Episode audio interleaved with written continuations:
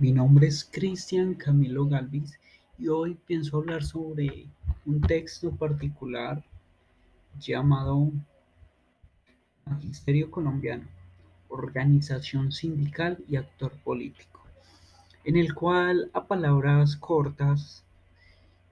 se basa en la historia educativa de Colombia, pero entrando un poco más en detalle vamos a decir que desde 1886 hasta 1930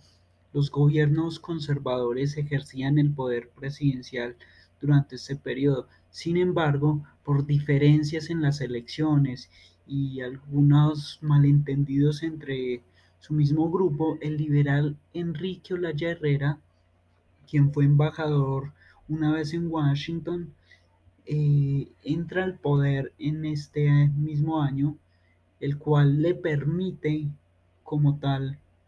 darle cabida a un espacio donde los liberales gobernarían por los siguientes años, dándole entrada al señor Alfonso López Pumarejo,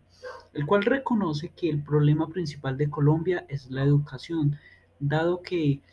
para que un país produzca debe saber qué produce, debe conocer todo en cuanto a la industria en la que se piensa desenvolver. Es por eso que, que él implementa o su idea de gobierno es precisamente educar para hacer, para producir.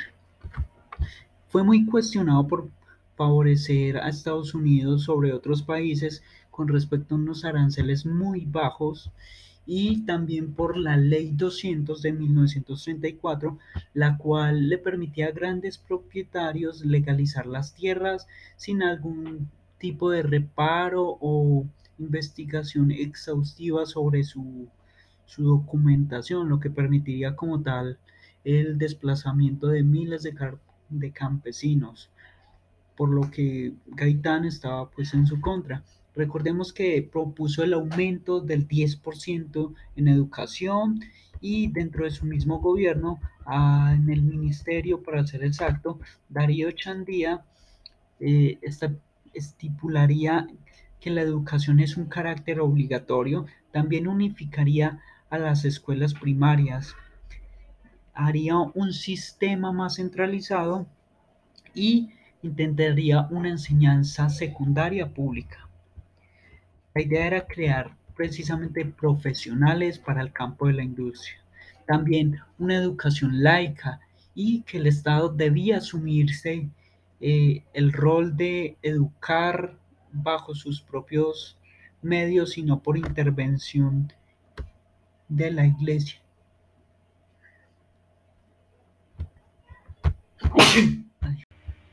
Con el pasar del tiempo, la expansión social y en este caso escolar, como era de esperarse, fue mayor. Es por esto que en la década de los 50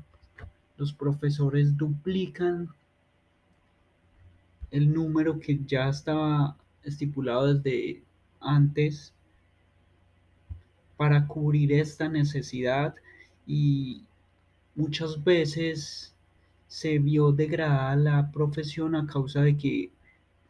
con la necesidad de cubrir más espacios, pues algunos docentes les faltaba esa formación pedagógica. Sin embargo, alentados por, por el general Rojas Pinilla, se crea la Federación Colombiana de Educadores o FECODES, los cuales a fines prácticos velan por una educación pública, y gratuita, también que sea de calidad y sobre todo un espacio de equidad social. De esta manera quiero cerrar mi resumen haciendo énfasis en el hecho de que Colombia a raíz de sus innumerables años de vida también ha tenido un proceso educativo un poco violento, sin embargo ha sido necesario hasta cierto punto para pensarnos como sociedad y para saber que lo que hemos hecho tiene que cambiar. Al menos el mal ejemplo no se tiene por qué seguir repitiendo. Esto es todo y muchas gracias.